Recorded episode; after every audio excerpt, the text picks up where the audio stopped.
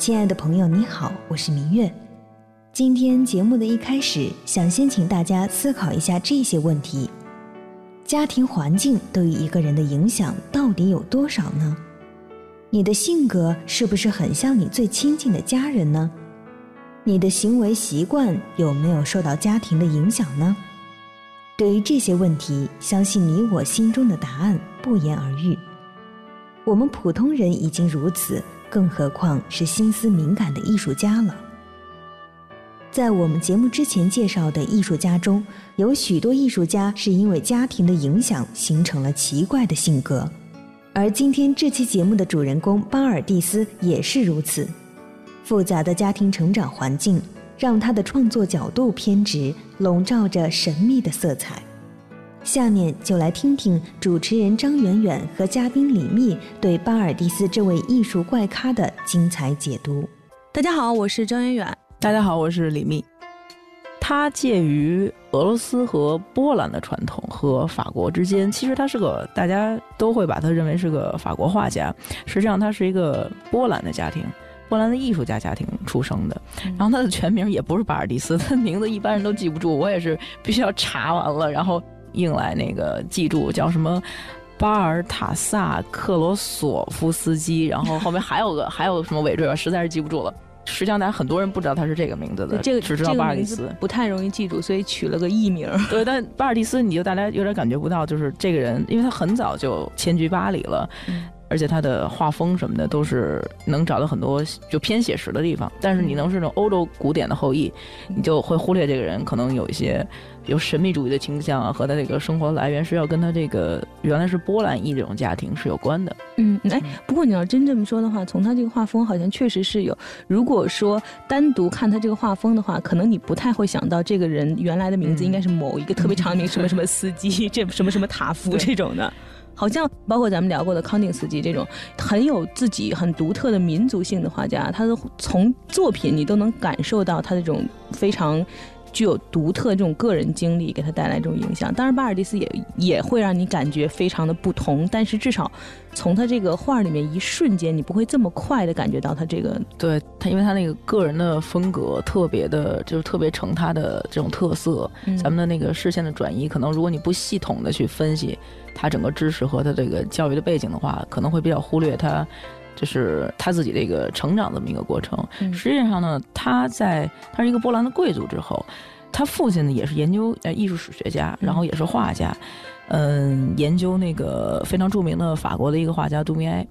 他的母亲呢，呃，也是画家。巴尔蒂斯他们家那个家庭有一点比较诡异的地方呢，就是也不是诡异了，就是比较微妙的地方呢。我觉得对他之后，他这个年少时候的成长和他之后对于，比如说性的想象，对童年的这个形象和的刻画，和对两性关系和一些人的本性、本能和本性上面的思考都有关。巴尔蒂斯这个名字实际上是他父母的一个一位非常好的诗人朋友里尔克起的。他父母呢，就是起初的时候，这个婚姻的关系是非常好的。后来他父母离异了，但是呢，他母亲和里尔克的关系始终是那种非常微妙、非常暧昧的关系。巴尔蒂斯呢，在他十几岁青少年的这种阶段的时候。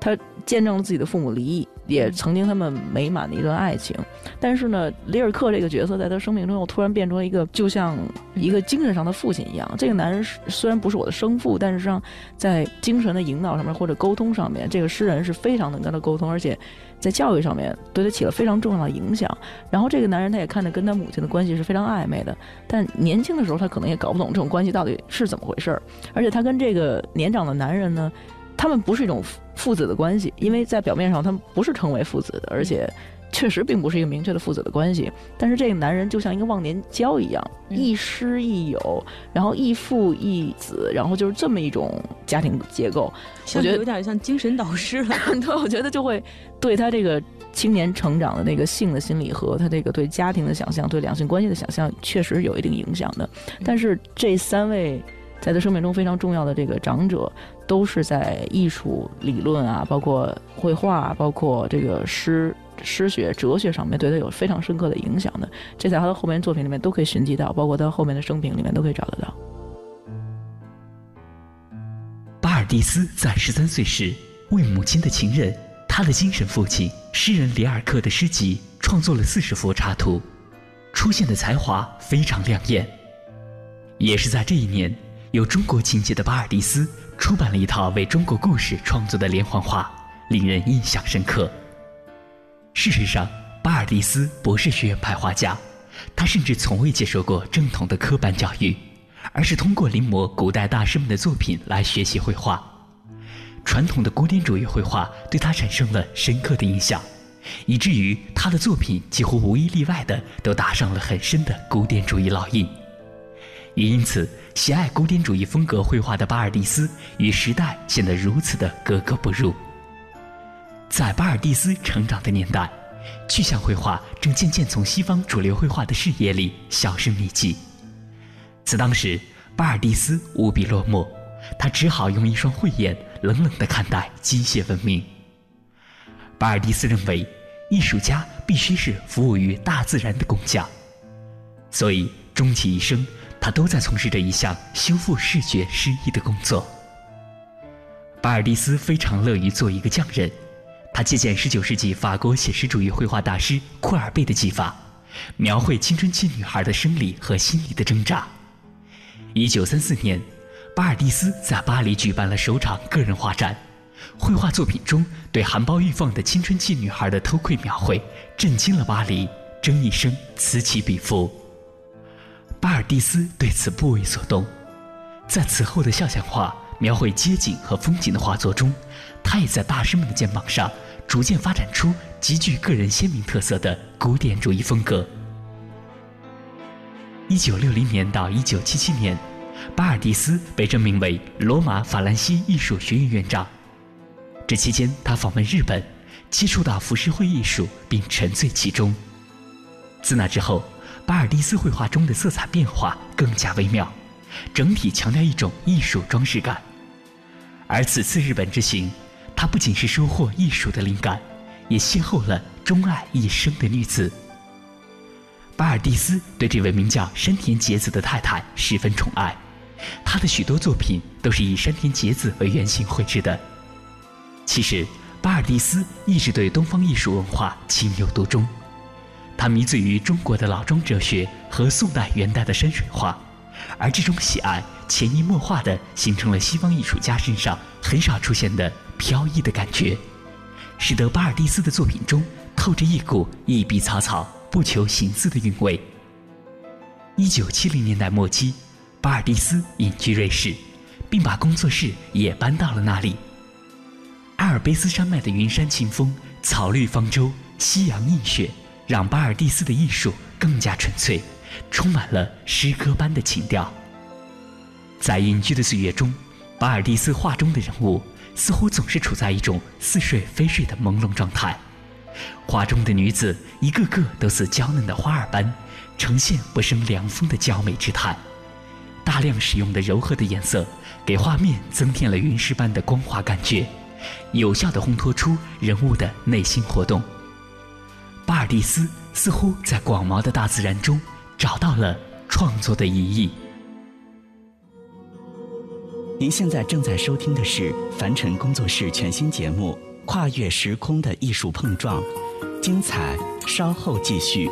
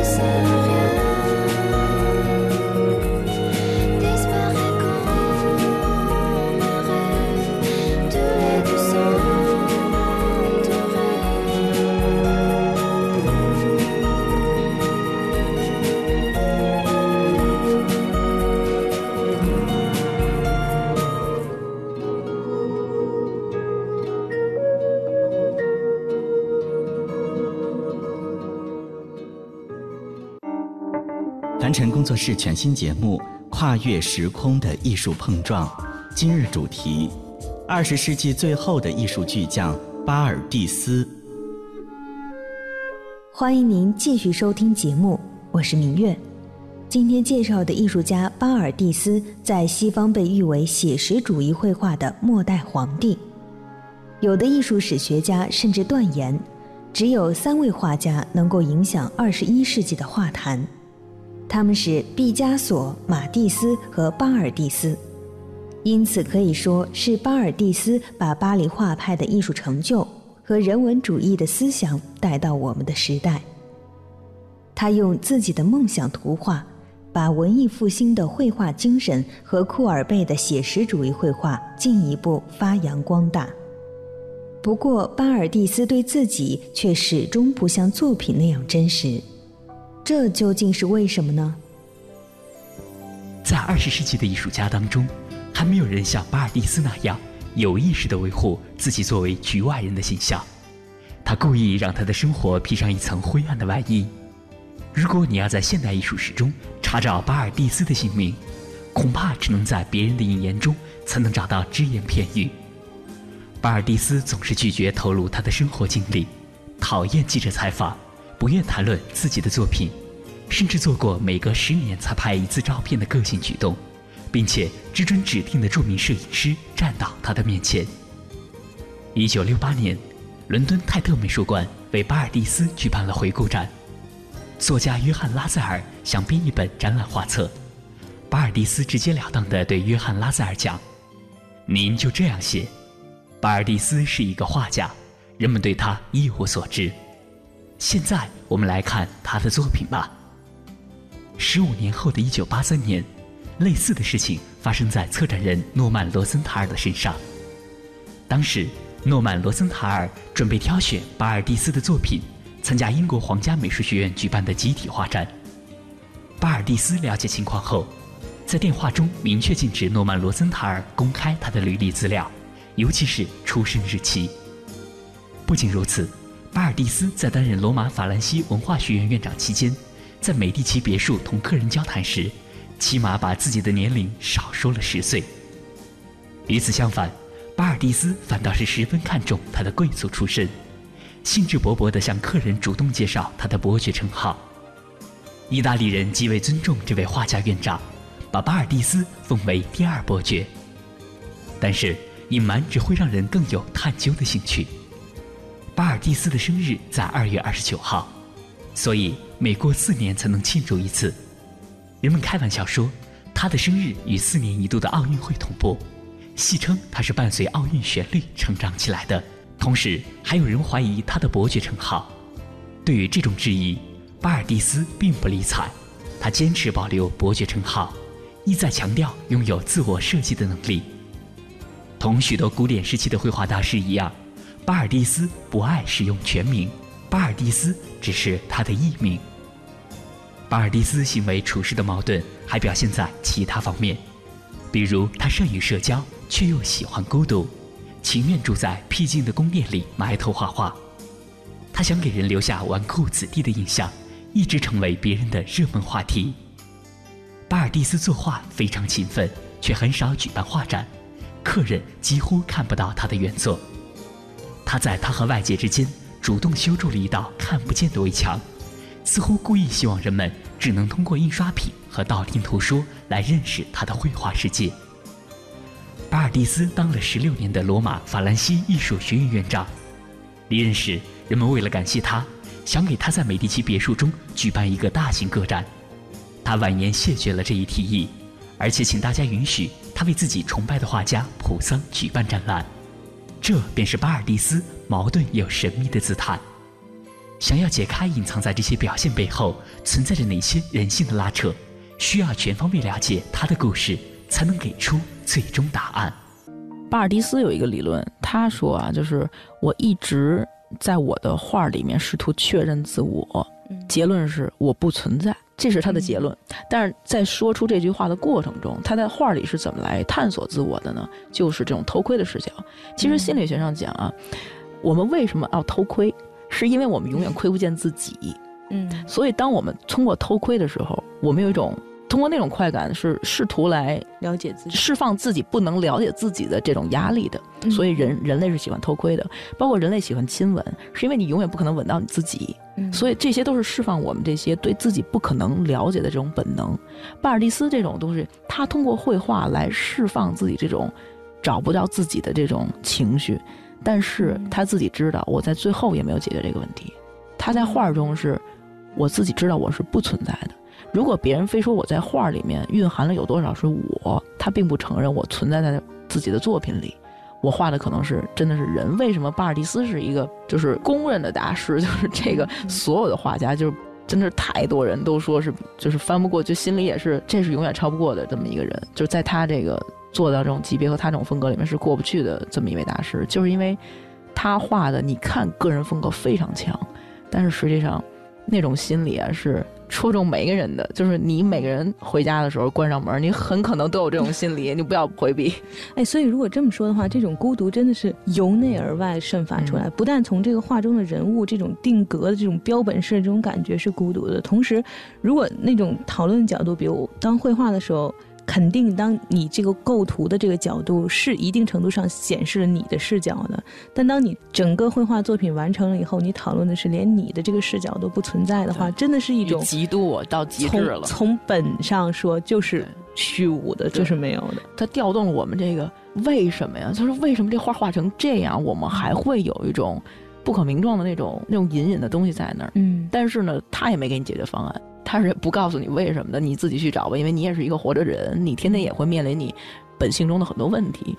他就是一个提为什么，把这个大家都有为什么这个给画在那儿了而已。而且他很多时候他提了为什么，他自己都解决不了，甚至连他自己是怎么存在，他存在在哪儿，他自己都解决了以后是不存在。对，这跟他他始终解决不了孤独这点也是有关的，就是说他实在是找不到这个答案的。他的晚年的生活，生活在那个美第奇别墅，就是著名的那个很多大大师是从安格尔的时代就一直生活着很多艺术家、戏剧家什么进进出出，这么一代传承下来这么一个别墅。然后他和他的妻子后来住在那里面，翻修那个房子，那个的房子照片挺容易搜得到，你可以看到那个房子他重新设计、重新装修过以后。是一个特别冷峻的房子，就是那个别墅曾经是新古典式的，是也不说金碧辉煌吧，但是至少是那种风情式的房子，但是被他整成了一个，也不是那么现代，它绝对不是那种很冷峻的现代，但是那个房子的灵魂，你就突然觉得那个有什么东西附在那个就是那个房子里，那个房子就变得幽幽隐隐的，四十个房间，他们两三个人住，偶尔有朋友来来拜访他们。然后正面那个，我从来没见过哪个在现代之后，就说纯是设计现代设计来挑战设计的，在现代主义和现代主义之前，我没见过哪个房子的正面玻璃是一百多扇窗户的，一个三角形的，很其实建筑挺普通的，但是正面有一百多面窗户。很奇怪，看起来感觉非常奇怪。我每次看就是看巴尔蒂斯的那个，比如他的生平的书，我一看到那个房子，我觉得很诡异。很少有这种让你走在门口就不想进去的房子。对，而且他经常让我想到一句话，就是那是可普尔说的。其实这些大的艺术家们经常干一些诡异的行为，都是通着的。就是他这堆玻璃啊，经常让我想，就说当你进入一个全部都是玻璃的或镜子的房间中，产生的效果和你进到一间全黑的屋子里面是一样的。当你面对着这么一个全部是窗户，一个人站在那个房子前面，你被打散成一百多个形象，这么多的形象的时候，你那个整个你 black out，你那个人都是眼睛都懵了，就跟你在一个纯黑的房间是效果是一样的。就说这个心里是，你知道，虽然这么明亮，这么多窗户，但是他心里是有多黑暗。